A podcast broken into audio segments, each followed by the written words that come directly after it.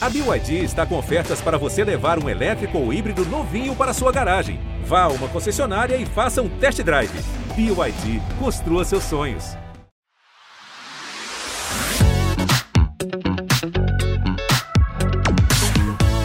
Olá, sejam todos muito bem-vindos, bem-vindas. A escritora americana Elizabeth Gilbert, no seu livro mais recente, Vida Criativa Sem Medo, disse o seguinte: Coragem significa fazer algo que nos causa medo. Agora, ser uma pessoa destemida é não saber o que a palavra medo significa. É ir lá e fazer apesar dele. Nosso papo aqui hoje vai ser com mulheres consideradas fortes, decididas, corajosas e destemidas. E ter essa imagem, eu imagino que nem sempre deve ser fácil, né? Porque até que ponto as mulheres destemidas geram medo nos outros? Como é carregar essa imagem de quem é capaz de enfrentar tudo? As mulheres destemidas temem mostrar fragilidade e não corresponder às expectativas? Enfim, como que uma mulher que não se intimida diante das dificuldades femininas encoraja outras mulheres? A gente tem muito assunto pela frente com nossas convidadas, como sempre, mulheres de diferentes gerações. A cantora e compositora Fernanda Abreu, 61 anos, que abriu caminho aí para muitas mulheres do pop nacional. Fernanda, que prazer ter você aqui, seja muito bem-vinda. Muito prazer, é demais estar aqui conversando com você, eu adoro essa história de podcast. E, e é isso, realmente, a gente foi desbravando aí desde aquela época lá de Blitz, 82, né? É, botamos aí o pé na porta com duas meninas ali na linha de frente, também graças a um, a um cara muito é, incrível que foi o Evandro Mesquita, né? Porque a gente, nós éramos duas backing vocals e ele botou na linha de frente, depois na minha carreira solo, trazendo aí um som diferente. Tem muita história aí pela frente. Muita experiência para trocar com a gente aqui hoje. Vamos lá.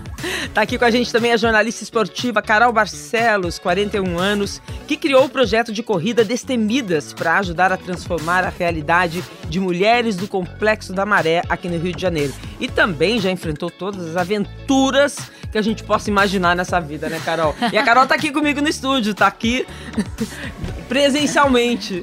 Um prazer, Renata, literalmente. Muito bom. Também sou fã do podcast, sou fã das mulheres que estão aqui com a gente hoje. Muito bom falar sobre isso, falar sobre enfrentar o medo, né? Não a ausência de, mas é. sobre a relação que a gente pode ter com o medo na nossa vida. Exatamente. Também quero reforçar que eu sou fã de todas, viu, gente? E a atriz Vitória Estrada, 25 anos, que enquanto vivia o papel de mocinha hétero na novela Espelho da Vida, tornou público seu namoro com a atriz Marcela Rica, atriz e diretora, né? E incentivou muita gente a enfrentar o medo do preconceito sobre o amor entre mulheres que lindo. Seja muito bem-vinda. Ai, Renata, eu tô tão Ai. feliz de estar aqui com você. Muito feliz com vocês, meninas. Carol, Fernanda. Fernanda eu conheci agora há pouco, a gente estava gravando Caldeirão e ela se apresentando é uma força, é uma coisa incrível. Carol já acompanha o trabalho dela tem um tempo e o seu, Renata, não tem nem o que falar, né?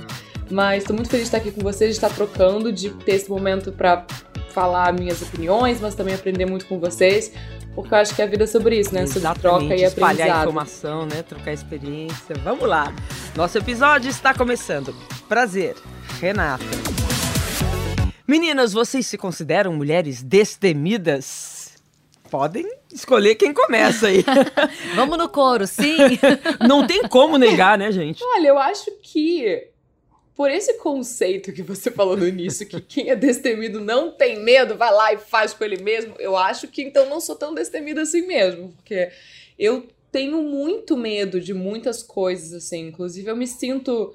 É, eu acho que é isso, né? Às vezes a gente pode não transparecer para as pessoas, uhum. mas a gente tem as nossas inseguranças, né? E ainda mais no meio que a gente trabalha, com a exposição e tudo mais. Acho que, que é um, um processo para mim. Eu me sinto bem no meio desse processo, onde eu me sinto numa crise assim, existencial, sabe? De me reafirmando quem eu sou, o que eu quero.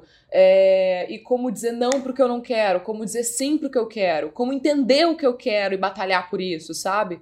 Então eu me considero uma é, posso ser destemida às vezes. Aquela... eu me considero destemida. Porque se eu também não me considerar destemida, minha terapeuta vai ouvir isso depois vai falar: Que isso, garota? Você não pode falar isso. Você tem que dizer que você é destemida, porque você tem que ter uma afirmação positiva sobre você. Então é isso. Nossa, terapeutizou todo mundo aqui já. Porque minha terapeuta fala isso, ela fala, quando eu falava para ela, não, isso é tal coisa é difícil, ela, não, isso é um desafio, troca essa palavra, então eu já, já lembrei dela. É, na definição, a Renata falou sobre fragilidade, né, e eu acho que eu tô nessa fase da terapia, na verdade, justamente ter força para reconhecer as minhas fragilidades. Eu acho que é aí que a gente realmente entra numa relação com medo, né? Porque admitir nossas fragilidades traz, assim, os nossos verdadeiros medos que ficam ali guardados, sabe? Ali um tempão atrás. E você lidar com isso, eu acho que é o momento da minha vida que eu tô precisando ter mais coragem. Tudo que eu fiz, escalar uma árvore gigante, correr no Polo Norte, achei, eu acho que isso tudo foi tão mais fácil para mim do que lidar com o medo que eu tenho no dia a dia de fantasminhas e de coisas da minha vida que acho que eu tô na fase mais tranquila aparentemente, mas mais corajosa internamente.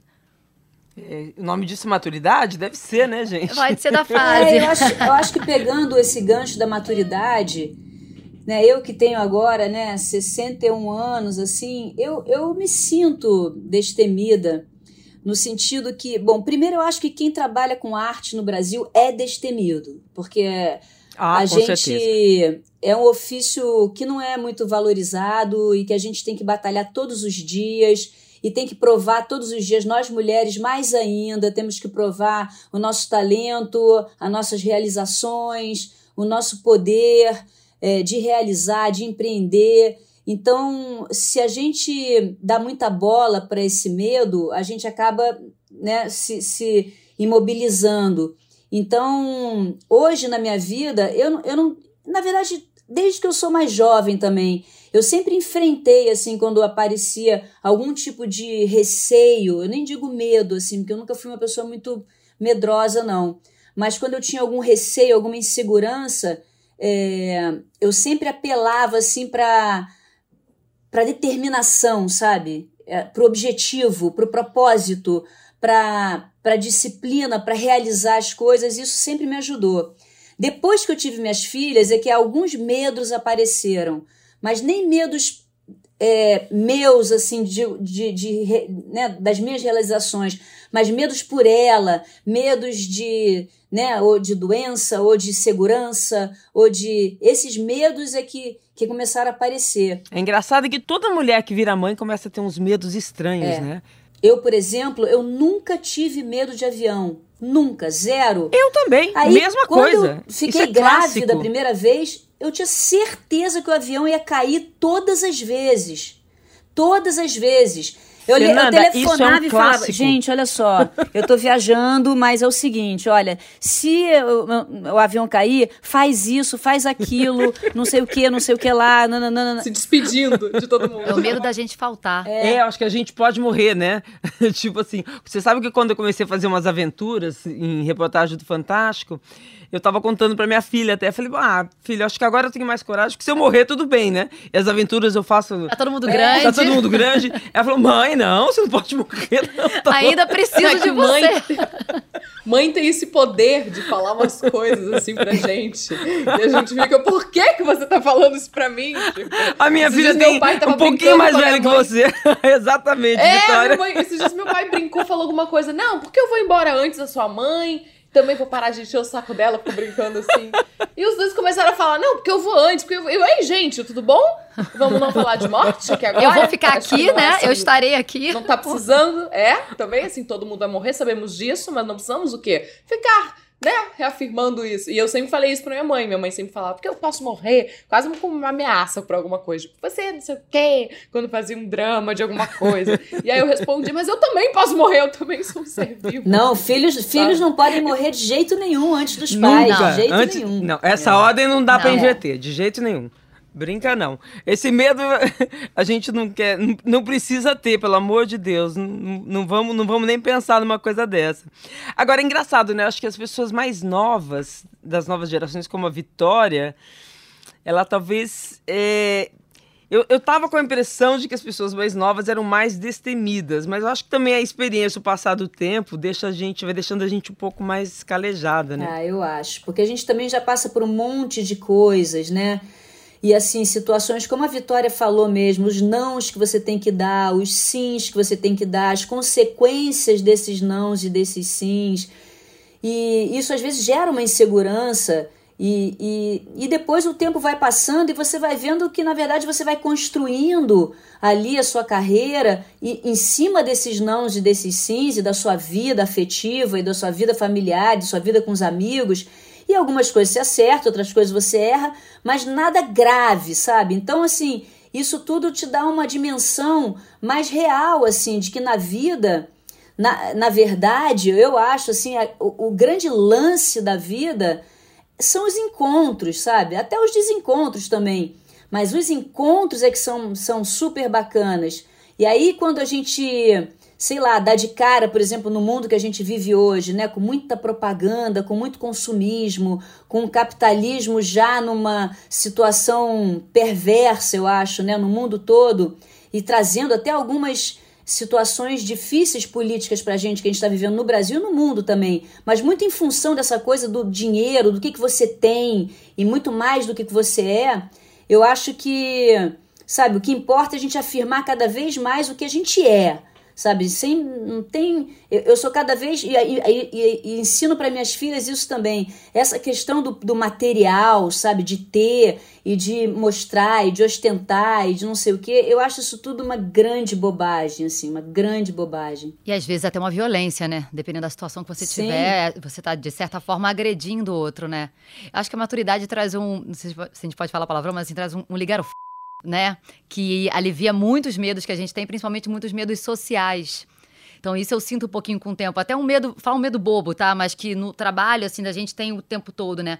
Eu tinha muito medo de errar ao vivo, sabe? Sempre, ai, não, mas eu posso errar, mas eu posso errar. E aquilo me prejudicava pra caramba. Hoje eu digo assim, gente, se eu errar, f... ninguém vai morrer. Segue o jogo, dá um sorriso e vamos nessa. Dá um sorriso. É. Então, acho que eu perdi alguns medos com o tempo em relação a isso. Isso vai trazendo uma libertação, né? Você tirar medos traz uma liberdade, traz uma leveza, que parece que a vida vai ficando mais mais gostosa mesmo, né? E você vai lidando com os medos reais, né? Que são os medos de faltar para uma filha, o medo de um acidente, medos que realmente a gente não tem como controlar. Controlar. É, mas, mas é interessante, assim, você, Vitória, você tá mais na fase dos medos ou da libertação? que é, aos 25. Que... é, é muito engraçado porque eu me sinto com dois lados opostos, assim. Eu, quando eu tenho um, um trabalho, uma oportunidade de trabalho no meu trabalho, assim, eu sou muito destemida, corajosa, eu vou lá e faço. Eu nem era atriz, mas aí fui fazer um teste, fui lá, improvisei, nem sabia o que, eu tava fazendo, sabe? Me joguei com muita coragem. No meu relacionamento também, é... a Marcela falava: você não tem medo de você perder oportunidades na sua carreira? Eu falava, mas eu tô feliz, eu tô, eu tô amando, não tô fazendo mal para ninguém. Então eu sou muito corajosa quando eu tenho certeza do que eu quero do que, que, de que eu não tô fazendo mal para ninguém, de que é isso que, que eu quero fazer agora, sabe? Quando eu tenho essa certeza. Você é uma destemida. é É, então eu sou muito destemida. A questão minha é que agora tá me afligindo, eu queria perguntar aí para as minhas amigas que vão me auxiliar aí, que é que eu tô no momento que eu sou, além de eu ser libriana com Libra, é muito ar no meu mapa, entendeu? Então eu sou uma pessoa que eu demoro até entender exatamente o que eu quero. Então acho que os meus medos hoje em dia são mais ligados a. É, por onde eu vou, sabe? Eu, eu venho de uma família que é muito. É, conservadora no sentido de fez a faculdade, fez concurso público, teve aquela carreira estável. E eu me apaixonei por uma carreira que e eu nesse caminho me atravessou uma carreira incrível que eu falei, falei, é isso que eu quero. Então, eu ainda tô me acostumando com essa coisa do, da nossa profissão, que não é uma profissão estável, em que você pode perseguir o que você quiser, como todo, todo mundo deveria poder, claro, mas você pode ir para qual caminho você quiser. Tem gente que fala que eu sou mais engraçada, então eu vou para um lado mais na comédia, enfim, tudo um exemplo bobo. Mas são tantos caminhos e possibilidades, né? Hoje em dia com a internet e tudo mais, e, e nos, eu sinto uma pressão tão grande da sociedade, da internet, assim, querendo a gente o tempo inteiro, que eu acho que os meus medos é: será que eu tô fazendo pouco ou muito? Será que eu deveria estar tá fazendo o quê? Será que eu tô. Sabe esses medos que eu até me julgo um pouco, até banalizo um pouco, falo, ai, que medo bobo, sabe? Que é um lugar de, de medo de. Não, será que eu não tô fazendo o suficiente? Será que eu não tô. não deveria estar tá fazendo outra coisa? Então acho que meus medos são mais é quando eu ainda não decidi o que eu quero de fato, sabe? É medo de estar é, de ter que fazer, de dever estar fazendo mais, enfim, é um caos. Nossa, como Mas a gente mulher se cobra, né, gente? Socorro. É. Né? É, é, é, Eu sou a chibata em pessoa. Nossa, uma cobrança. Tá tudo certo, não né? Não precisa, Porque, claro... Vitória, não precisa. Você tem um caminho gigante pela frente, lindo pela frente. Sabe, eu acho que a gente que trabalha com arte, cara, a gente tem que estar tá preparado para o fracasso a gente tem que estar preparado para o sucesso, a gente tem que estar preparado. Nem todos os discos, os filmes, as peças, as novelas, as gravações serão bem-sucedidas. Né? A gente não vai agradar sempre. Então, de uma certa maneira, sabe, tem que dar uma relaxada, que senão a gente se cobra muito. E eu acho que hoje em dia com a internet essa cobrança é maior ainda. Você tem que estar o tempo todo hum. dizendo que você está fazendo alguma coisa e que você tá na minha área da música, eu acho uma loucura, porque assim, semanalmente alguém tem que lançar um single. Eu falei, gente, isso é impossível. Como é que você vai ter inspiração suficiente para falar um assunto contundente numa letra? Com, uma, com um arranjo bacana para trazer alguma novidade musical e não cair na mesmice de uma fórmula que as pessoas estão fazendo semanalmente. É impossível, gente. É um negócio muito doido. Então, essa coragem também de ter o seu próprio tempo, sabe, de desafiar um pouco esse tempo de 2022, né, das redes sociais, esse tempo veloz e tentar você imprimir o seu próprio tempo para você. É difícil, não acho que seja uma coisa fácil não. Em mil momentos você se cobre, se julga e mas, gente, senão a gente pira, né? Eu acho que né, pira, porque eu acho que a internet acaba te escravizando, né? É, na, criando expectativas. Você tem que toda hora estar tá respondendo a essas expectativas. E essa coisa de que você tem que ter um projeto na manga, né? Qual, é o seu próximo? O que você está fazendo? Né? Não, não, não te traz nunca para o momento presente. É sempre. Você tem que ter várias coisas, várias oportunidades. É, isso é muito perigoso. E eu acho que a gente está falando aqui de, de de medo e coragem, né? É, tem muito a ver com a autoconfiança. E a gente. Aí, ó, tá vendo? Tem que, tem que Vou ligar cultivar isso. agora. É, eu são, de autoconfiança. São expectativas irreais, né? Que é o que a Fernanda falou, uma expectativa, tipo, não vai conseguir lançar claro algo incrível por semana, sabe? Você não vai ter um projeto Ninguém... incrível na próxima semana. É, tudo vai da cobrança estética, que é irreal, é. né? Que não tem como alcançar, aquela velha na rede social, a de performance também, de entrega, né? De uma coisa louca que você fala, não sei nem mais pra quem eu tô vivendo já. Porque eu não sei nem se Tudo. eu tô fazendo o que eu queria fazer. É, você tá vendendo, né? você tá, tem que viver a sua vida. E você. Alguém um dia me falou assim: Nossa, mas você é tão engraçada, você tem que mostrar isso na rede social. E eu falava, gente, mas. Eu sou engraçada quando eu tô com quem me faz ser engraçada, com quem também é divertido comigo, que é uma coisa no no momento presente, assim. Eu não sou a pessoa que acorda e vou lá, me filmo e uhum. posto e vou pensar como é que isso. Então é uma cobrança o tempo inteiro de estar produzindo, que nem a Renata falou, que é, não importa o que, você tem que estar produzindo. Então você tem que estar produzindo e postando e mostrando para as pessoas que você está ali vivo, que você não está fazendo nada. E além disso, também não pode postar qualquer, qualquer coisa. Você tem que ter um objetivo ali. Então, assim, é, é tudo muito o tempo inteiro, né? Você não tem um descanso, assim de informação, de nada. Acaba gerando, assim, eu acho que com as mulheres pior, né, gente? Acho que a cobrança é maior e vai gerando mais medos, né? É, e vai gerando uma ansiedade desnecessária, né? Porque a ansiedade tem uma definição que é super interessante, que é o medo de um desfecho negativo. Essa é a ansiedade, né? A ansiedade de que, é, na verdade, é o seu medo de que aquilo não vai dar certo.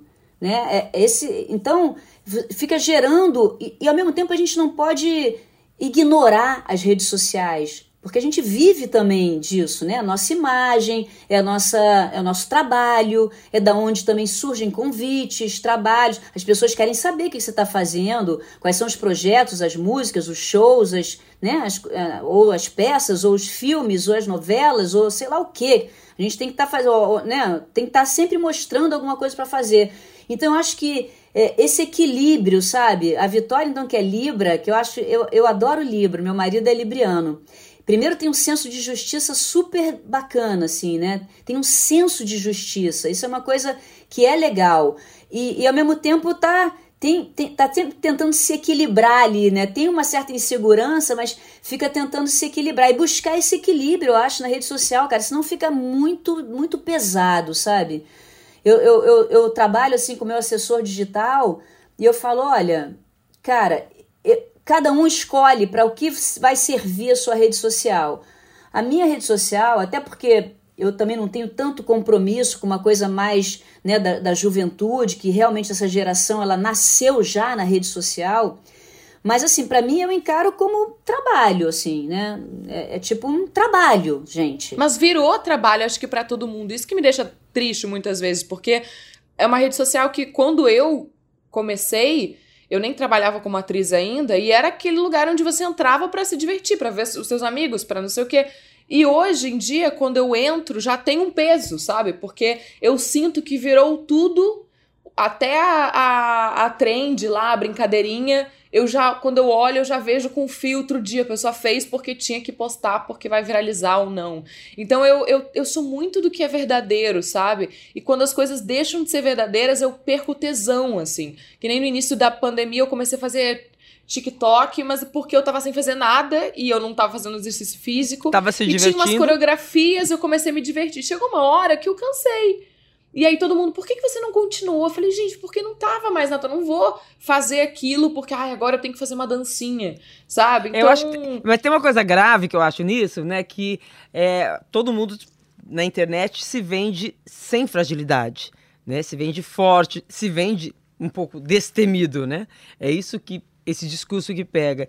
E aí dificulta uma coisa que é a espontaneidade, é a verdade da, da vida, que é que todos nós temos fragilidades, né?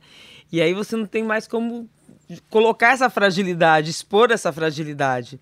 Né? Eu acho que especialmente as mulheres. É. Todo mundo se vende dentro de um ideal, eu acho, né? Você tem que estar no ideal da beleza, no ideal da saúde, no ideal da produção, no ideal da performance, no ideal do discurso né? Porque se tem algum debate, você tem que estar ali participando e apoiando.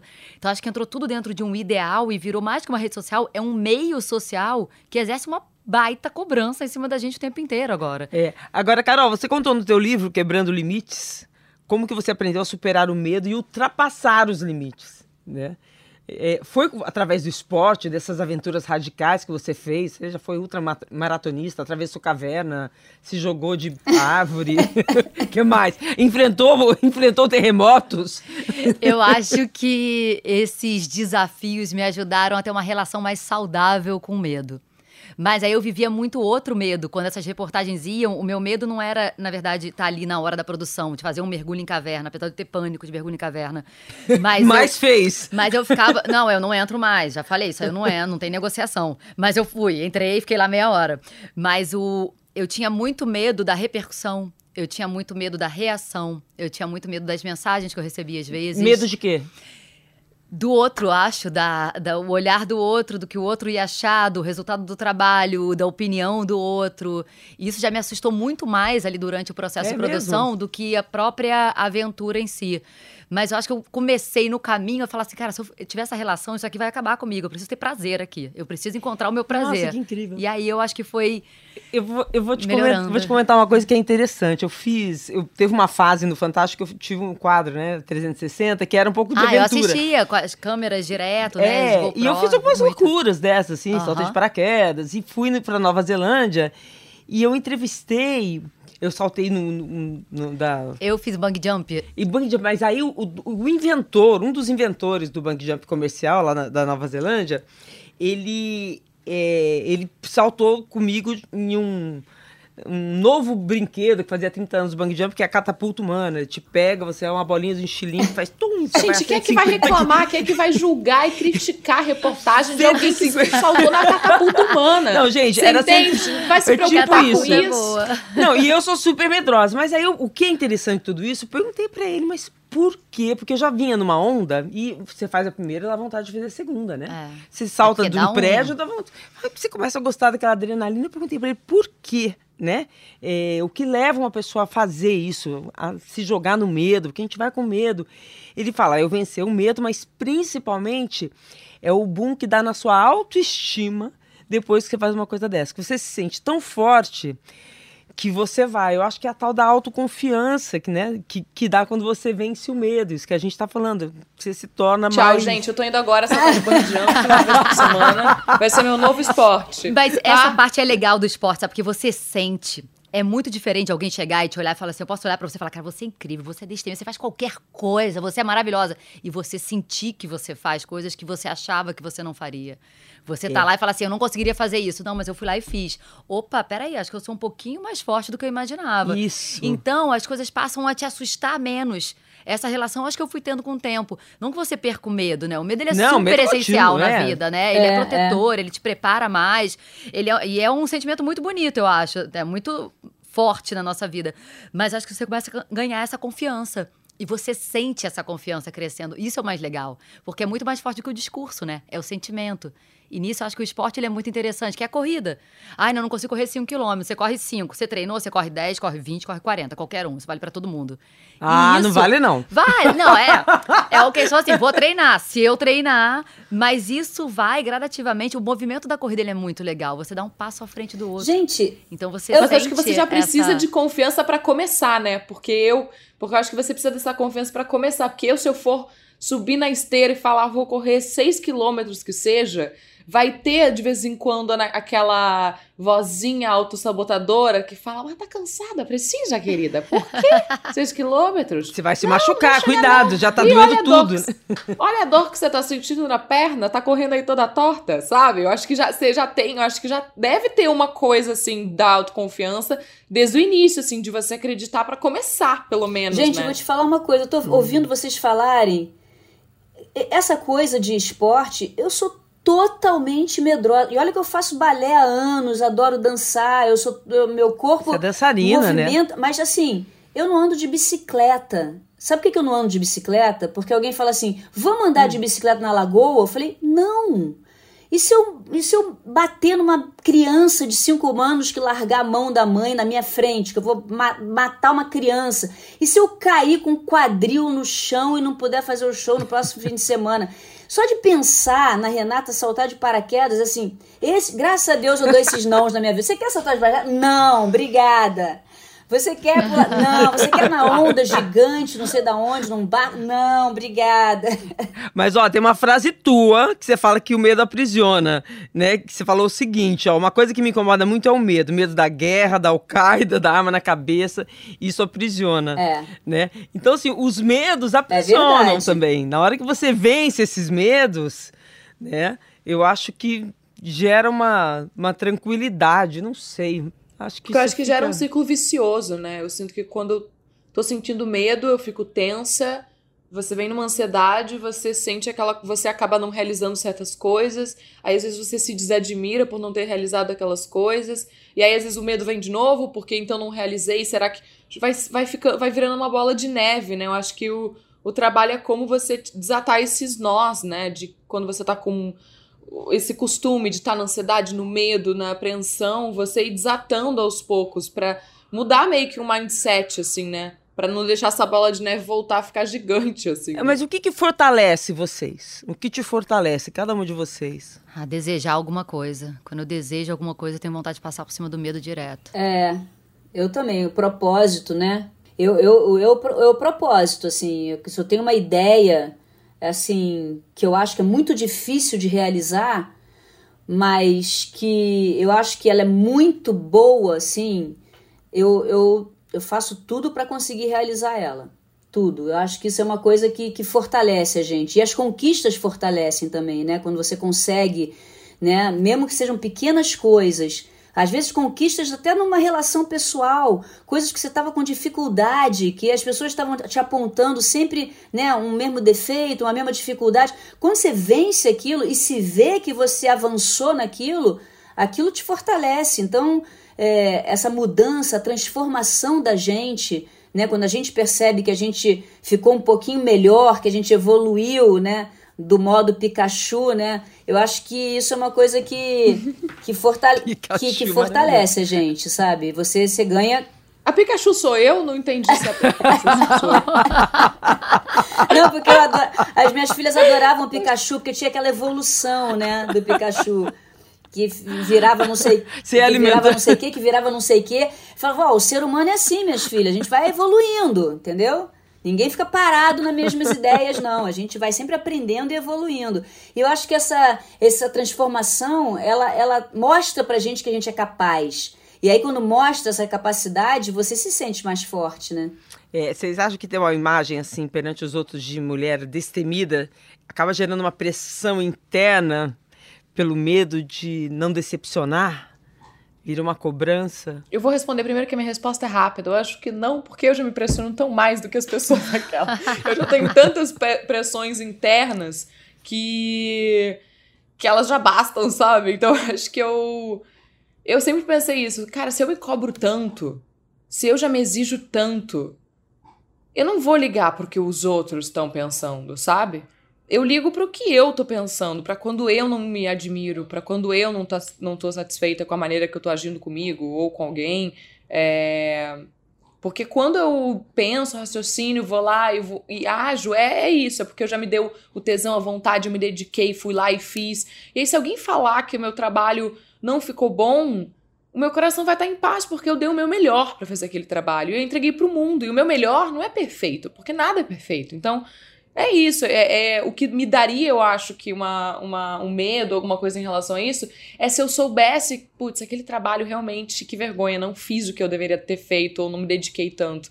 Agora, não existe o certo pelo certo, né? Eu acho que quando eu me dedico e depois eu jogo o trabalho no mundo, eu sei que eu dei o meu melhor. E naquele momento, aquele era o meu melhor. Então é isso, sabe? Mas eu acho que a gente, né, que a gente tem coragem, que a gente é mulher, que a gente realiza, que a gente trabalha, a gente ganha uma certa imagem, assim, pra gente, pros outros, e a gente acaba acreditando que a gente é destemido, que a gente é forte, que a gente é corajoso. E às vezes isso pesa um pouco, porque às vezes você não tá assim, né? É, eu sei porque assim, eu, eu, eu passei uns oito anos da minha vida numa situação difícil, que minha mãe em coma, eu me separando, as minhas filhas, é, situações muito delicadas para administrar afetivamente, e as pessoas me cobrando, um disco me cobrando, não sei o que, me cobrando, eu falava, não, olha só, agora eu não tô podendo, agora eu preciso me dedicar a esse momento da minha vida, eu preciso desse espaço para mim, que eu preciso resolver isso aqui, eu preciso administrar todos esses afetos, né, que estão acontecendo, situações difíceis, né, e que acontecem com todo mundo. A gente acontece, tem, né, a gente está o tempo todo lidando com perdas, né, lidando com situações é, difíceis. Então, eu acho que tem um pouco, Renata, eu acho assim, acho que pesa um pouco e pesa também pra gente ser mulher, porque a gente também não quer abrir mão e a gente, a gente já percebe que o homem Do espaço que a gente é, conquistou. porque a gente, a gente já conquistou, a gente tanta abre- coisa, e aí fica parecendo que uma mulher frágil é uma mulher submissa, é uma mulher que não, não consegue, é uma mulher que não sai do lugar, é uma mulher que. Então, assim, mostrar a fragilidade é uma faca de dois gumes, assim, porque, por um lado, é humano, e por outro lado. Existe aquela, é, aquela situação de que, pô, as mulheres, a gente está precisando desse espaço, né? De se colocar firmemente, fortemente, né? Num mundo que é né, machista, sabe? Que a gente foi criado num patriarcado. Então a gente tem que se colocar, a gente tem que ser forte, a gente tem que ser corajosa, a gente tem que, né? Então, mas às vezes eu acho que no fundinho, em alguns momentos, a gente é frágil e, e, e, É, e- tem que e saber gente- para eu que quem nós se mostrar frágil, né? né? Não vamos. Aí que tem. Aí de repente não é o caso mostrar frágil mesmo na rede social. Pra quê? Pra ficar todo mundo apontando o dedo? Não, vou mostrar frágil pra quem ama, gente. É, eu é o acho que a gente tem que, isso. tem que quem ama. escolher, mas eu acho que a vulnerabilidade ela nos torna mais forte ainda também. Acho que você chegar e falar de. Eu falo muito de saúde mental na- nas minhas redes sociais, e aí as pessoas me perguntam: ah, você já teve tal coisa, você tem ansiedade? Eu falo um pouco dos meus relatos, e aí eu percebi que, cara, isso não é. Isso não me torna, não me torna mais frágil. Eu acho que a, a diferença é se você, você se vitimiza. Eu acho que isso que, que você a- acaba atrapalhando essa corrente, né? Que, que, a, que a Fernanda falou de a gente estar batalhando pra mostrar que nós somos mulheres fortes e que a gente pode sim conquistar o que a gente quiser. Eu acho que o que atrapalha é se a gente fica se vitimizando e colocando, sabe? Porque aí a gente não a gente nada contra. Se a É, gente mas eu acho que tem, mostra, tem uma "Sim, eu questão tenho", geracional. Tem uma questão geracional aí também. As Tem. brigas vão mudando, né? A- São diferentes. Mas É. o tem que, o tem que, o tem que toda hora, eu acho que cansa. É, e eu acho Cansa. que A o- cobrança cansa. O- a, a exigência que eu e a minha geração e a da, da Fernanda tivemos para ser forte e não desistir é bem diferente da cobrança que as meninas mais jovens têm hoje. Procede Eu ou acho não? que sim, e acho que a Vitória falou uma coisa importante, porque ao mesmo tempo, você se mostrar humano, você cria uma conexão real e verdadeira com um monte de gente que está sentindo aquilo, já que a gente está numa rede social, já que a gente está num mundo que a gente está realmente convivendo até com gente que a gente não conhece. Porque a gente, Renata, a gente convivia com gente que a gente conhecia. Agora a gente convive com um monte de gente que a gente não conhece. E pode ser bacana, assim, você se colocar também de uma maneira que as pessoas se identificam, se conectam. é, Pode ajudar muita gente, né? Elas não se sentirem que são as únicas, né? Ou a questão da depressão, a questão do suicídio, a questão da ansiedade. Tem, essa é uma doença tão presente no mundo de hoje, não só no Brasil, mas presente, né? Essa questão da, da saúde mental, que é tão importante, é uma coisa nova. Na nossa geração não tinha essa história de saúde mental. É, É, não, se falava tinha, sobre, né? Não se É. falava sobre. E a gente tem que entender que até hoje a mulher é um ciclo hormonal. E até hoje a gente não tem o respeito merecido. Que, sim, a gente tem fases mais sensíveis do mês. Por uma questão hormonal. E isso ainda é tido no ambiente de trabalho. Ninguém vai respeitar Mimimi. isso. É, mimimi. Mimimi. Não, você tem que esconder, Não você tem que fingir que tá sempre tudo certo e que É. aquilo ali não acontece dentro de você, que aquilo não Isso, faz você tem que parte. esconder. Não, eu tô nervosa, mas ninguém pode saber que é por causa disso. Como é, não? e desmistificar se a pessoa. Porque uma vez eu ouvi uma amiga me falar. Mas ainda não é aceitável, entende, Vitória? Pra mulher. É, não, é- não, mas não é. É uma coisa- Não é, pra mulher muito menos, tudo, né? E é isso, acho que quando a gente fala, é, ah, eu tenho um problema no joelho, eu vou tomar um remédio pro joelho. Ninguém vai te julgar, vai achar que você tá fazendo mimimi. Não, se você tem um laudo ali, se tem um problema no joelho, tá tudo ok, se tem um problema no joelho. Agora, se você tá ou em algum meio do seu ciclo menstrual que você não tá bem, ou se você tem uma depressão, uma ansiedade, as pessoas têm pena de você ou acham que você tá criando isso pra você, ou tadinha, ela é fraca, é frágil, não consegue sair dessa sozinha, sabe? Tem todo um, um- preconceito sobre isso, que isso acaba enfraquecendo mais as pessoas. Eu acho que a gente entender que isso não é uma coisa que você criou pra você, sabe? É, todo mundo tem o direito de estar bem com a saúde mental, que é uma das coisas mais importantes, né? Porque quando a gente tá, acho que tem a ver tudo com ter medo e força, né? Quando a gente tá com a saúde mental saudável, né? A gente consegue acreditar mais na gente, seguir os nossos sonhos, acreditar, sabe? Tem uma, uma pesquisa, eu acho que eu já identifiquei pelo menos a Vitória, é, que vocês me dizem quem são vocês nessa história, uma brincadeira, em qual gru- grupo desses vocês se identificam. O estudo é de um pesquisador da Universidade da Colômbia, Stanley Rashman. Ele e outros pesquisadores analisaram o que acontecia com os paraquedistas enquanto eles se preparavam para o primeiro salto da vida deles. Aí eles viram a reação desses paraquedistas e dividiram em três grupos. O primeiro grupo, sim, quase não exibiam, pessoas que quase não exibiam sinais de ansiedade. Nem coração acelerado, nem mão suando, completamente destemidos. Eles iam e saltavam, faziam curso, não, tô- chegou minha hora, foram lá e saltaram, depois de muito treinamento e tal. O segundo grupo eram os espremedores de mão. O medo era tanto, era tanto que chegava na hora, no momento mais crítico, eles travavam. E realmente, não, não vou saltar. Não era obrigado, né? E o terceiro grupo de paraquedistas sentia tudo desse segundo grupo. Coração disparado, suor frio, corpo travado, medo a ponto de desistir, mas no final eles saltavam. Que paraquedista que vocês se identificam Olha, mais? se for paraquedista, eu sou o segundo. Dava meia volta, voltava e ia pra casa.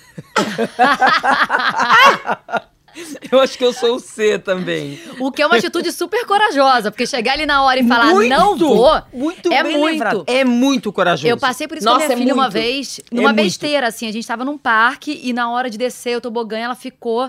E eu vi que ela tava mal, ela tava suando, mãe, mas eu não sei, eu não sei. Não. Tipo, ela falou assim: mãe, eu não vou. Cara, eu, eu admirei, porque eu falei, eu, eu, eu iria. Com medo, apavorada, eu iria pra não desistir. Mas ela olhou pra mim e falou assim: mãe, eu não vou. Não quero Falei- passar por eu falei, isso. filha, como você tá sendo corajosa? Que bom, Juju. Não vai. Você não Ai, tá afim de ir? Não vai, filha. Que Nossa, tá idade? se 10 respeitando, anos. né? É. Não, Tá quantos anos eu levei pra me respeitar, lindo. gente? Eu levei anos pra me respeitar, né? É, não é? Quando eu vi que ela tava se respeitando com 10 anos, eu falei, cara, você tá muito lá na frente já, né? Eu pensei, eu falei, que bom, que bom. Ela, ela a é gente corajosa. passa tanto por cima da né? gente. Saber falar às não é, É ser corajosa. Você ensinou ela de alguma maneira a ser assim. É, né? acho que do meu jeito indo, né? Vai, vai, vai, mas ela aprendeu alguma coisa. Eu falei, ah, que bom, filha. Deixa a próxima vez, quando você tiver com vontade, a gente vai. Não, só de A te gente ver, ela ó. aprendeu, né? Porque a gente aprende muito com os atos, né? Não é nem com a, com a fala, é muito mais com o que a gente vê, com exemplo. Imagina, que lindo isso, né? Com 10 anos ela tá ali se respeitando, que parece tão simples, mas é tão difícil tantas vezes, né? Não, e às vezes isso é tão importante, né, para uma, uma, uma menina pré-adolescente, vamos dizer, né? Porque são tantas coisas que, que aparecem né, na vida, né? É, são drogas, são situações, e que às vezes, né, a gente na minha geração falava da Maria vai com as outras, né? Que a, a- você, é, o adolescente precisa tanto estar num grupo, ser aceito pelo grupo, que às vezes vai fazendo coisa que não, não era para fazer, que não estava afim de fazer, se desrespeita, não leva em consideração o seu próprio desejo, vai porque tá todo mundo fazendo, porque se não fizer vai ser apontado. Então é muito bacana assim ela ter esse tipo de atitude, porque isso vai refletir um monte de outras coisas. Ela se libertou dessa situação de falar, olha, eu vou fazer o que eu achar que eu tenho que fazer ponto, sabe? Ai, tem uma frase tão legal da escritora americana Annie Lamott, que ela fala o seguinte: toda coragem é medo dito com preces. Gente, bom Toda coragem é medo dito com guardar. preces. Não é? Eu guardei. Eu achei muito É isso. sensacional. Agora você, Vitória, qual do paraquedistas você é? Você não, fo- não foge, não. Eu sou o terceiro. Você também iria. Eu vou, mas quando tem essas. No caso, né, do paraquedismo, que são essas coisas que geram muita adrenalina e você não, você quer, porque tem nessa vontade, mas esse medo, eu fico com as duas ansiedades, com uma- até uma ansiedade boa. Na verdade, eu acho que eu chego numa euforia, sabe? De, de muita agitação, de meu Deus, de, de não paro quieta, não calo a boca, e, e acho que é essa ansiedade que, que também é uma ansiedade boa, né? De de estar se sentindo viva, porque eu, eu acho que é isso, assim, que agora, como eu vou começar minha carreira como paraquedista, como esporte radicais, eu acho que tem muito E isso. mais um caminho se única- abriu pra você. Vamos marcar É um salto coletivo. Eu nem ia falar isso, mas assim, é até um pouco triste pra mim falar isso, mas a única referência que eu tenho de coisas que me deixaram meu coração assim, com esportes radicais, é o que? Montanha-russa da Disney. Você me entende qual é a única referência que eu tenho? Então, com a minha experiência de montanha-russa na Disney, eu digo o seguinte, que eu entrei na Disney a primeira vez e falei, eu não vou em montanha-russa, não entendo por que, que essa gente vai em montanha-russa, vai, gosta de sentir medo. Pra quê, gente? Tô, tô bem aqui, a pessoa vai ali só pra começar a gritar. Corta pra eu em todas as montanhas russas. E eu era a que mais gritava. Os meus amigos só querem montanha russa comigo porque eu grito. Eu grito, ah! E eu grito, eu berro, e eu saio de lá, meu Deus, eu quero de novo. É uma coisa louca. Mas eu vou com medo mesmo. É, libertação dos medos, né? É. Muito bom. Bom, gente, vamos às perguntas dos ouvintes. Vamos começar pela Suane. Olá, meu nome é Suane Kelly, sou de Palmas, Tocantins. Frequentemente viajo sozinha, algumas vezes para outros países e confesso que até prefiro viajar só. Mas às vezes sou chamada de doida, inconsequente, coisas do tipo. O que responder a essas pessoas que em pleno 2022 ainda julgam mulheres que viajam desacompanhadas? Sei que certamente esse tipo de julgamento não é feito quando um homem viaja só. Abraços a todas. Renata, seu podcast Ah, adorei. Adorei, Eu amei! adorei. Porque ela foi super séria, ele super assim, Renata, o seu podcast é muito boa, Adorei, gente. adorei. Achei Você ela foi. agora. Ela é. Ela... Ela foi. E a pergunta é ótima, né? O que responder a alguém que ainda pensa Exatamente. isso? Primeiro que viajar sozinho é uma delícia, né? Acho que eu responderia, poxa, por que você não experimenta? Não, mas ela viaja. Não, Não, eu digo assim, pra né? quem pergunta, pra quem, quem pergunta. questiona, por que você não vive essa experiência? Que é incrível. Só que às vezes a pessoa tem medo de viajar sozinha, porque viajar sozinha você tem que enfrentar tudo que vai na tua cabeça, né? Você tá ali, você não se engana. Talvez é muita liberdade, né? É muita liberdade, é muita coragem. E agora é muita... o que eu faço com isso? Eu tô sozinha, posso fazer o que eu quiser. É a gente. né? Nossa, e agora? A vida é minha, ninguém me conhece, tô aqui. Pronto, vamos lá, né? O que dizer é, se responder dessa, também, gente? né? Se responder, porque às vezes não precisa responder É. essas pessoas que vão. É. Depende do, do que, que a pessoa falou pra ela, né? Porque eu acho que é isso. Ela falou que certamente essas pessoas não falam isso para pros homens que viajam sozinhos. Então acho que assim, é, depende da postura como a pessoa te aborda também, né? Quando a pessoa vai e chega. Nossa, porque eu perguntava muito pros meus amigos que iam no cinema sozinho ou que viajam sozinho. Tem amigos que fazem muitas coisas sozinhos e eu não sou muito essa pessoa. E eu falava, "Mas qual é a sensação? Então é uma pergunta agradável. Eu tô ali querendo saber, querendo aprender um pouco. Agora, a pessoa que vem cheia de, dos- de preconceitos e julgando, sabe? Tem que ver o quanto que a pessoa tá aberta pra receber também, né? Uma. uma... Se vale a pena essa resposta também, né? É, mas a sua curiosidade é bem a curiosidade feminina que não vive a liberdade do jeito de ser masculino, né? Porque um homem não tem uma É. questão, né, de viajar sozinho. Não só viajar, E- e né? eu não acho só que é viajar muito- como a Vitória tá falando, é um cinema, de Tudo. sentar sozinho no restaurante, de comer. Sair pra Fazer jantar. qualquer coisa. Ninguém liga se um homem tá sozinho em qualquer lugar. Mulher já é diferente, né? Agora, essa, é- eu acho que Completamente, responder, assim, Fernanda. cara, não dá nem pra responder pra pessoas, assim, hoje em dia. A, a quantidade de gente que, sabe, que em, mil- que em 2022, assim, é, é, com pensamentos retrógrados, né? É, uma- é um negócio assim que eu fico impressionada, porque o, mundo avançou muito, sabe? Em relação a muitas conquistas, mesmo pra gente, sabe? Que tem 60 anos, você vai acompanhando, né? Você tem filho, você vê as coisas, os assuntos estão aí, todas as pautas, sabe? Que, então, em relativo a tudo, a drogas, a sexo, a, a gênero, é, então, cara, essas pessoas dá vontade, eu não nem sei, assim, dá vontade de botar num, num lugar, assim, e fazer com que elas, sabe, consigam en- entrar em, em contato com esses novos pensamentos, sabe, que nem são tão novos assim. Eu não sei da onde que essas, sabe, as pessoas estão aonde que não estão vendo toda a evolução, sabe, do feminismo, sabe, todos os lugares das minorias que estão falando, sabe, dos gays, dos negros.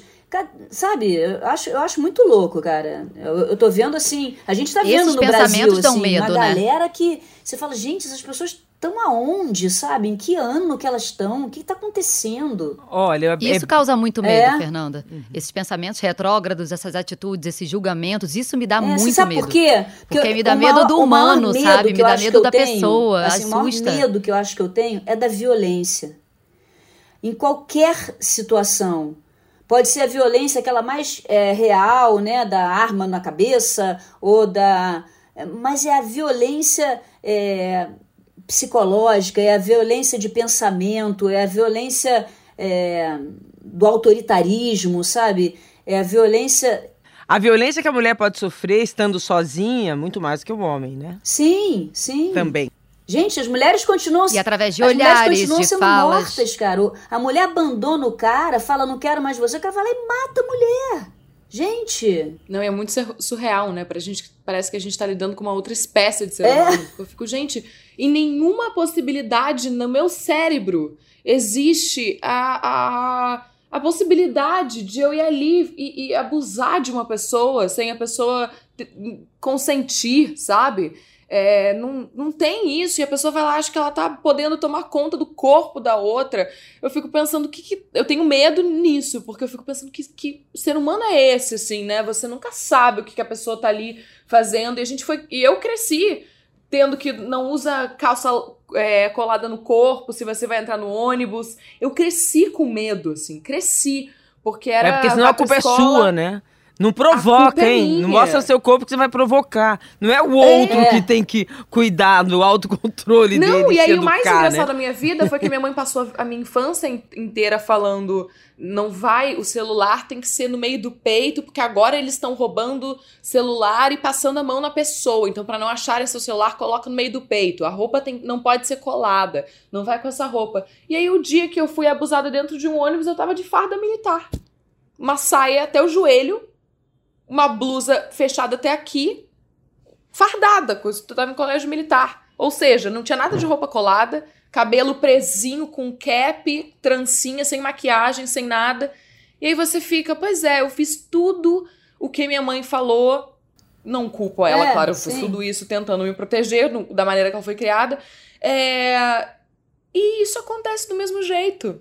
E aí você fica nessa batalha inútil e que dá raiva aí, porque você fica, gente, não é sobre. Quando é que a gente vai entender que não é sobre o nosso comportamento, sobre a gente? É sobre uma, um- algum lugarzinho do cérebro dessas pessoas que não encaixou a informação de que o meu corpo é o meu corpo e o seu é o seu. E a gente só se toca se a gente consentir os dois. É, é uma loucura.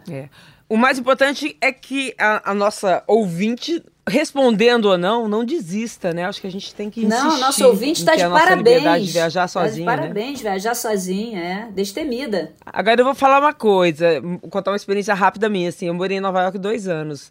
E quando eu tive que voltar, um- lá eu descobri uma coisa que eu não fazia no Brasil, que era sair muito sozinha. Eu saía muito tarde da redação, tinha questão do, do horário. E eu adorava sair, parava, parava, sentava no balcão de um, de um japonês ali perto de casa, no caminho, eu ia a pé, essa coisa que você tem a liberdade lá, não tinha perigo algum de andar a pé, uma da manhã na rua.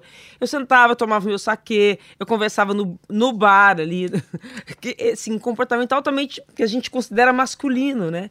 E eu não queria perder isso na minha vida. Eu fiquei, era a minha maior preocupação. E até hoje eu, eu- eu sinto saudade dessa liberdade, que é, é cultural. É diferente você sair sozinho. Claro que eu saio sozinho, sento em restaurante, como, mas não com a mesma com a tranquilidade, ninguém te olha, né? Você, você é mais uma pessoa, uma coisa. Você tem várias pessoas sozinhas, várias mulheres sozinhas. E ainda se você sair à noite hoje, sentar no balcão e pedir um, um drink sozinho como mulher, ainda vai causar é, estranhamento aqui no Brasil. Nos países nórdicos, as mulheres até tiram férias separadas dos maridos. Né? Então, acho que é um avanço mesmo do feminismo, né? É, que, que vai nos tornar destemidas nesse, nesse quesito, né? Vocês saem sozinhas? Vocês vão, sentam num boteco e tomam um, É drink muito sozinha? difícil. Acho que tem a questão de sermos públicas também, é muito né? difícil também por essa questão pública, sabe? Porque aí também tem a coisa, às vezes também que é meio. Aí você vai sozinha, aí aqui, né? Vira É, notícia. Não, aí fica, senta sozinha, afinal já chega alguém. Porque de repente você quer sair sozinha, porque também você quer sair sozinha, quer comer ali. So... Você quer ficar É, sozinha, Aí já né? senta alguém do lado. É uma "Ai, escolha." Nossa, Fernanda, tá sozinha, quer companhia? Ah, não, então. Não, eu tô aqui rápido. Aí eu como o mais rápido possível e vou embora. É, é muito chato. Eu adoro cinema sozinha, tudo sozinha. É, Eu, quando eu quero ficar sozinha, gosto de ficar sozinha em casa. Mas acho que entra isso, né? Ser público de repente. É um pouco pior. É, eu acho que fica mais coitada, difícil. assim. Fernanda Abreu tá sozinha. Chama mais atenção. Coitada da Fernanda Abreu, está se O que que aconteceu? O que que aconteceu? Algo não está bem na vida daquela mulher. Ela está está sozinha. procurando um pretendente. Mas isso é um pouco chato, né? Quando você Foi tá sozinha, sozinha, pra pista. parece que você tá É. aberta, né? Você tá sozinha, você tá meio que aberta pra alguém chegar e falar alguma coisa. É. Só que assim, estar sozinha é estar acompanhada. Estar sozinha é estar então, acompanhada por- de você por é. escolha. Então, né? e a Então, gente vive nessa sociedade machista que acha que você tem que ter um homem ao lado para estar representada, né? Ainda existe essa... Se você não tem um homem, não tem um marido, não tem um namorado, você está sozinha, com um sentido de uma solidão... E vem quase um coitada, né? É, Ai, coitada, tadinha. coitada que ela falou, é. É, e como os homens não aceitam as, as diversas relações, né? Tipo, eu tô, eu tô casada e, os, e tem muitos homens que ainda acham que tá faltando alguma coisa ali. Porque não adianta, Ah, não é, a imagino. mulher não pode estar sozinha, não. A mulher tem que estar acompanhada de um homem. E aí eu fico, Eu gente, pelo imagino. amor de Deus. Não, pra, pra relacionamento de duas mulheres, então, os caras ficam inconformados. Como que eu não serviria pra nada no meio dessa relação? Ele fica louco, né? Aí é, É muita isso. terapia, né, que falta, né? Ah, eu e- sou muito a favor da terapia, gente. Acho que o mundo seria Mas, melhor. gente, Não, e aí é muito preconceito, porque dois homens pra eles, pra esses homens que a gente tá falando também, tem vários amigos que agora tenho, eu sinto uma geração agora que de homens que estão abertos a pensar, a mudar, a observar e ver onde é que eu Onde é que eu sou machista, que eu tô errando? O que, que eu posso mudar? Que é muito legal, assim. Mas pra esses homens que não, que são machistas e ponto, é muito louco como eles, eles se eles olham pra dois homens juntos, eles têm, ah, isso não é errado, não sei o quê. Se eles olham pra duas mulheres juntas, eles têm tesão, eles gostam, eles, mas de- das duas formas eles não legitimam esses relacionamentos. Não é um, um relacionamento verídico, só se for um homem e uma mulher.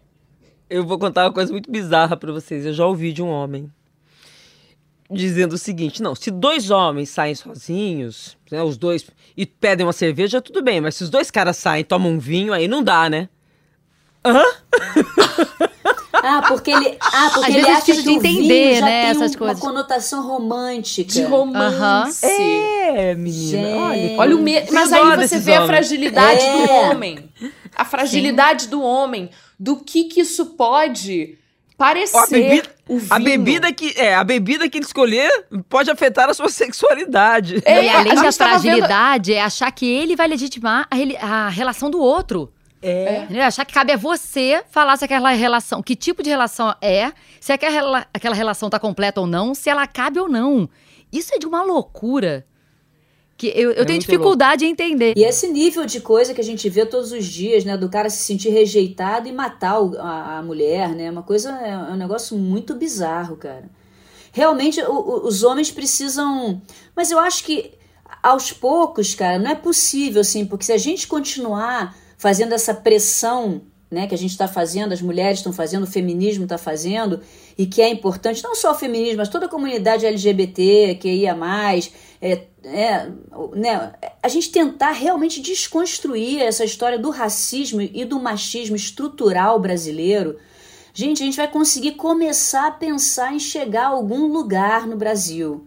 Senão, sabe, o Brasil vai ser sempre aquele país do futuro que nunca chega, sabe? Essa é que é a verdade. É, mas isso eu acho que tem que começar ali pela educação Com das crianças, certeza. sabe? Eu sempre converso com as minhas amigas que são mães. Mães de E eu meninos. pergunto, como é que tá a educação É. hoje?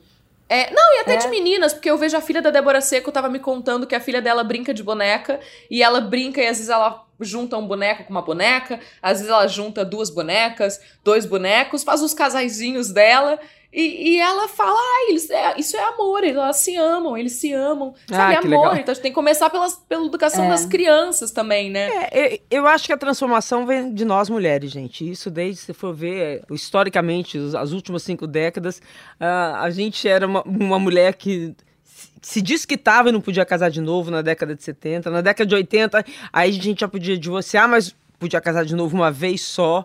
É, aí a, a- a gente sai do.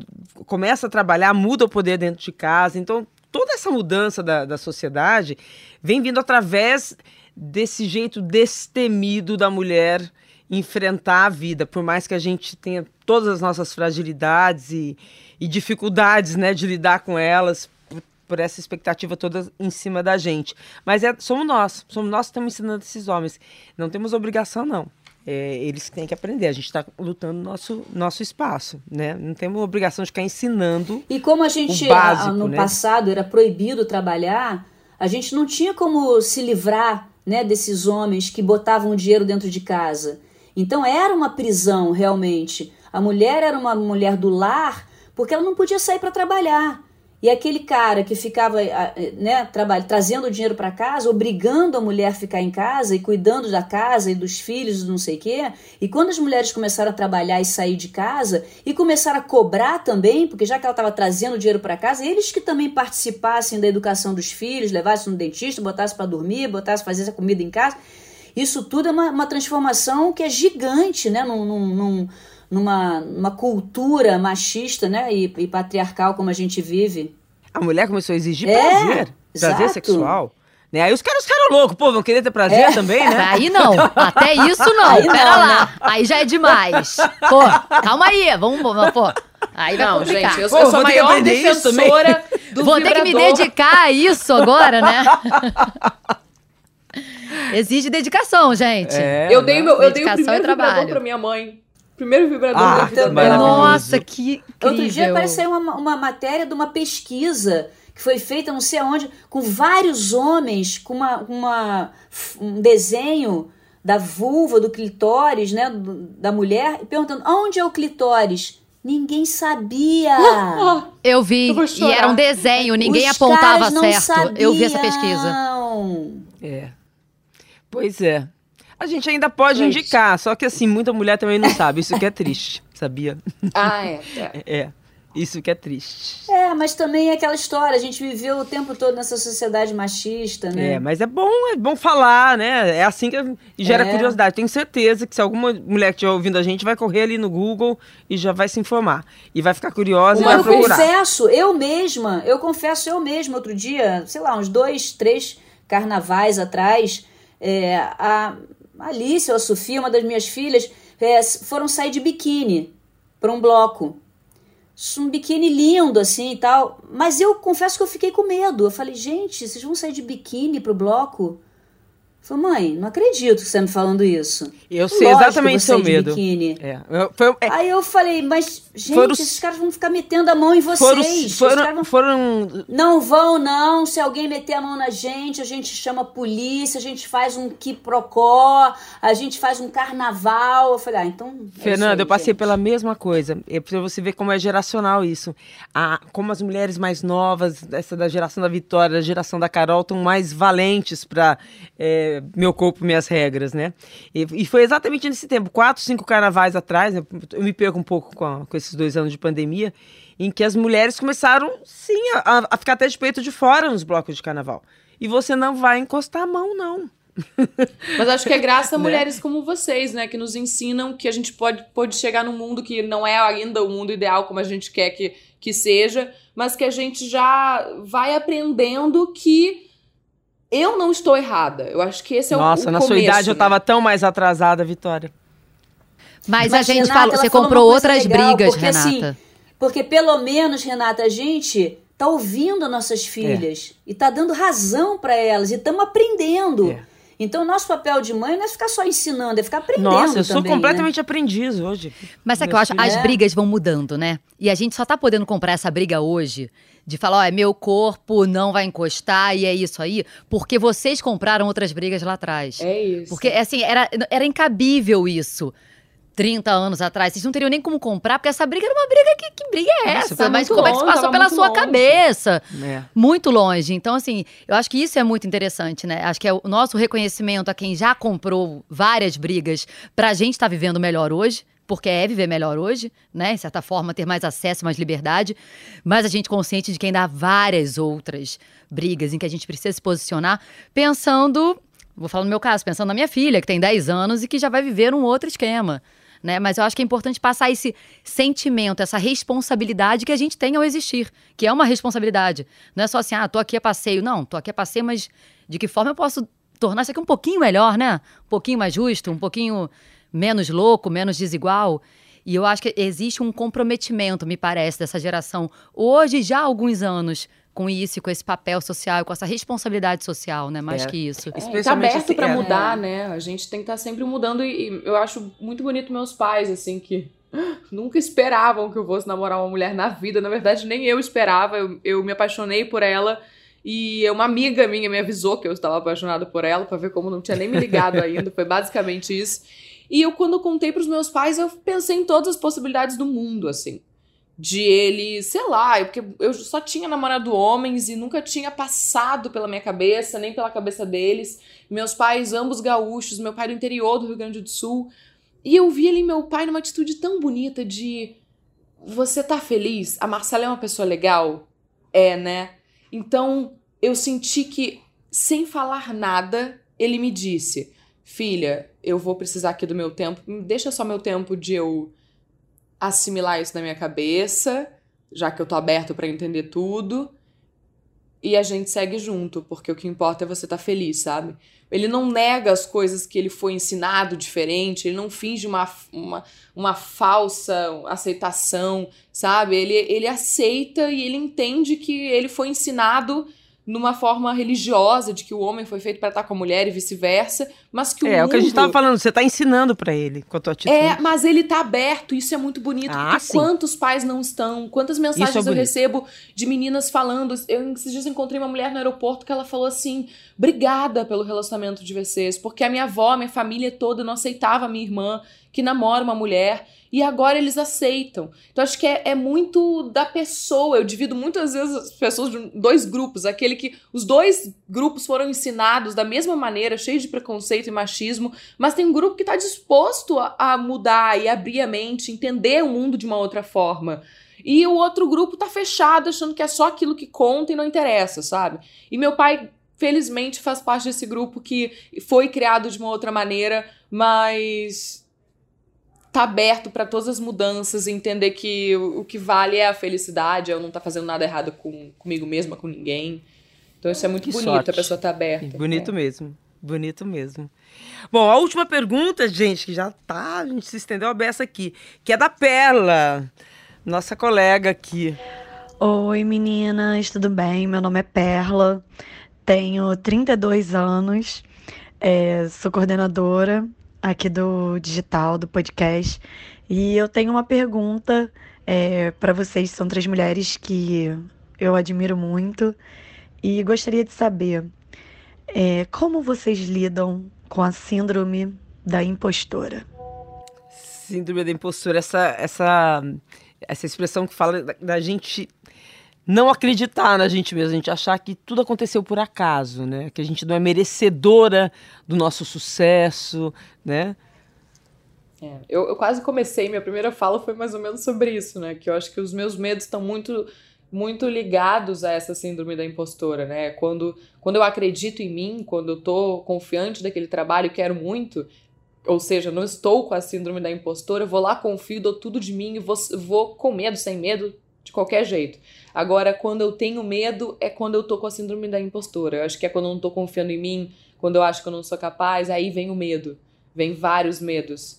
E... Você acha que aquele sucesso do papel que você fez foi por acaso, não é, não é mérito seu, né? Eu acho, não, é, eu, eu, eu vejo quanto me dediquei, mas eu, eu tenho um outro lugar que é. Eu não acho que o meu sucesso foi tão grande, que foi tão grandioso assim, foi tão extraordinário que eu fiz. Eu encaro como me deram um papel, eu dei tudo de mim, me esforcei, dei o meu melhor, pra, porque tudo que eu fui ensinada que tudo que era pra gente para eu fazer, eu tinha que dar o meu melhor, independente de ser uma coisa para ter sucesso ou não, sabe? Mas eu, eu acho que a síndrome da impostora minha às vezes tá aí do não me dar parabéns pelas coisas. E aí isso gera aquela bola de neve de uma autocobrança, porque aí você não não se dá parabéns pelas coisas que você conquistou, então você tem que estar o tempo inteiro achando que você tá parada, que você devia estar tá fazendo outra coisa. Eu acho que é aí que a síndrome da impostora vem. E como e lidar com ela, eu passo a bola para vocês, que eu tenho esperança que vocês tenham essa resposta. Muita terapia. Eu acho que é assim que eu lido. Eu tenho. Por, uma vez eu comprei uma obra da Rita Weiner, que é uma mulher também que eu acho o máximo, e é um, é um tijolo com algumas lascas, e nele está escrito obsessivo merecimento. E eu comprei e falei, e aí a, a ex-mulher do meu irmão um dia foi lá em casa e falou assim: Nossa, eu olhei, eu falei assim: Olha que lindo, comprei da Rita Weiner. Ela falou assim: Cara, não, não é que é lindo só, isso é a sua cara obsessivo merecimento. E eu acho que é o que eu trabalho muito na terapia e tenho muita dificuldade, porque, como a Vitória falou, ah, me deram papel. Não, não deram papel. O papel já é uma conquista. Então, assim, ninguém te deu, né? Se você pegou aquele papel é porque você já tem um trabalho por trás, te fez chegar ali e merecer aquilo ali. Mas eu também vou muito nessa de, ah, me deram, ah, foi sorte. Ah, esse aqui deu certo, mas o outro eu não tenho garantia. Então eu acho que é. Isso é muito feminino. A gente né? já é criada assim, né? A gente cresce assim. Não tô falando criada que minha mãe tenha me criado assim, não. Pelo contrário. Não, é mas eu digo a sociedade. Mulher, é. mulher é o, faz a gente se sentir menos. Né? E até é que é, você não, não pode foi, ter quando você não merece, né? E às vezes você vai ter. Ah, não, tem que ser sempre no merecimento. E para mim é uma dificuldade chegar ao merecimento muito grande, assim. Eu tenho muita resistência em aceitar e admitir. Falar assim, não, é, é meu porque é meu. Porque é pra ser meu, porque eu conquistei. Eu mereço. Meu tijolinho tá lá todo dia pra eu lembrar. Realmente eu tenho um apego hoje em dia. Você ele. pode mandar uma foto? Eu posso colocar uma foto na geladeira. Eu, então.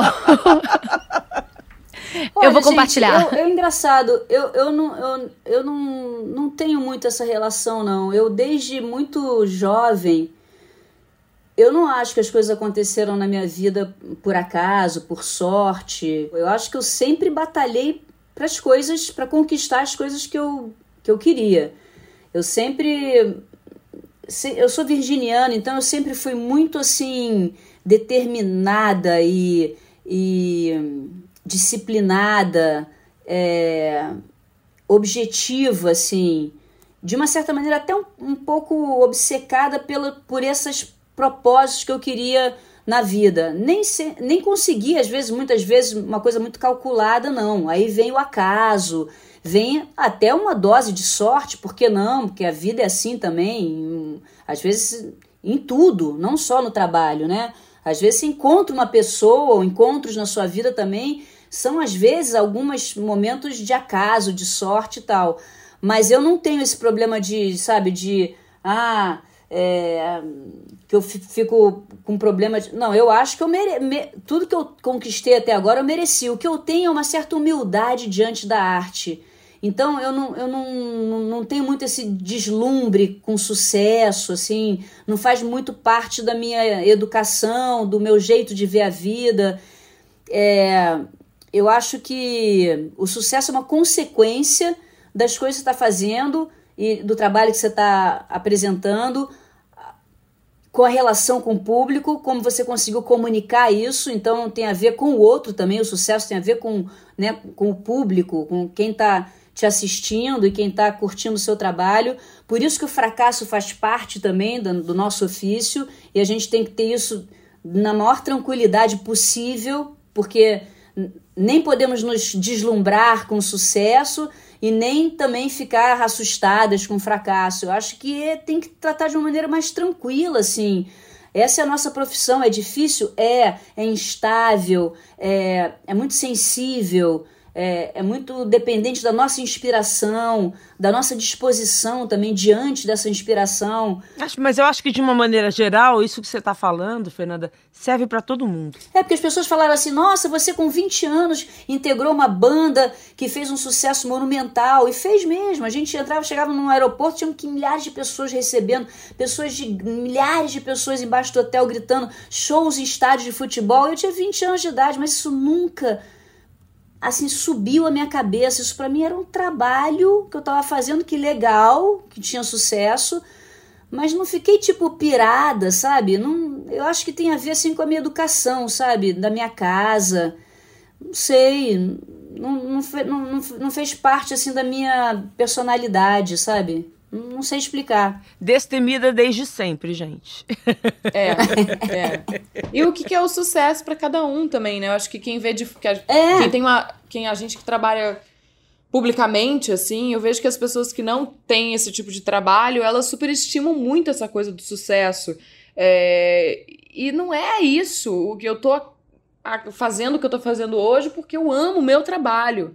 Porque senão eu não estaria fazendo isso. Então, assim, às vezes você vê um ator que escolheu é, trocar de carreira ou ficar ir para um sítio, ficar aí eu já ouvi gente falando, ai, por que abandonou, tava fazendo tanto sucesso. Para ele o sucesso pode ser aquilo agora, chegar naquele momento da vida dele, ir lá, sabe, fazer o que ele quer. É, as pessoas superestimam muito essa coisa da, da fama, né?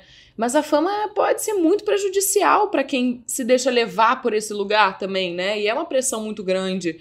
Eu, eu adoro ver é, documentários a, sobre pessoas famosas. É, assim. e apare, apareceu também a figura da celebridade, né? Que é diferente, né? Do, do, são, são coisas diferentes, né? Então ficou bem confuso e tem muita cobrança, exatamente como você falou. Porque estão cobrando o cara agora que ele desistiu de ser ator para ir cuidar do sítio dele, não sei onde. É, ele é, decaiu, é um, deixou é um... de fazer sucesso? Não! Pra ter sucesso é ser feliz, né? Encontrar felicidade. É. Fama não é igual a sucesso. Né? As pessoas misturam, às vezes usam as palavras como se fossem sinônimos e não são, né? É, as o sucesso da vida realmente é isso. O sucesso da vida é muito difícil ter sucesso na vida, eu acho. Que o sucesso é você ser feliz, e é difícil. É difícil, é momentâneo, vem, vai, passa. É, e eu é. acho que é a verdadeira busca. Agora, se o sucesso, se essa tua felicidade vem através da fama, vem sendo artista, vem sendo escritor, sendo trabalhando numa banca, trabalhando numa papelaria, onde for, é aí é que tá o teu sucesso, né? E é muito difícil encontrar isso, eu acho. Bom, e para finalizar, então, uma falinha rápida de cada uma. Se a gente for, se alguém tivesse sentindo assim aquele medo que paralisa, eu diria para, pelo amor de Deus, vai lá, não deixa paralisar, vai, vai, vai se fortalecer, vai se encontrar onde se fortalece, né? E vocês? Ah, eu acho que a primeira coisa quando a pessoa está sentindo um medo assim é respirar. É, o, é só essa palavra, respira, respira. Hoje a gente não tem nem tempo para respirar. Respira, que você vai encontrar o seu lugar para conseguir atravessar esse medo, se for o caso, para atravessar esse medo, você vai conseguir. Eu vou complementar a Fernanda, então vou deixar para a Vitória fechar. Respira, olha para frente e vai. Eu diria, ninguém tá tão assim preocupado com você quanto a gente às vezes acha. E se errar, o, único, o maior que vai acontecer é você voltar e tentar fazer de novo. Então, é, vai, vai. Confia em você mesma e vai.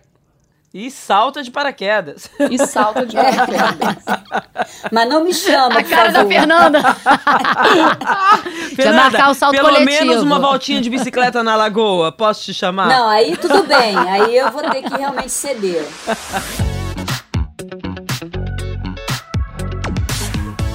O Prazer Renata é um podcast feito por mulheres. Está disponível em g1.com.br barra fantástico e também nos principais tocadores de podcast. Este episódio foi produzido por Duda Kunert, na edição Isadora Neumann e na direção Perla Rodrigues.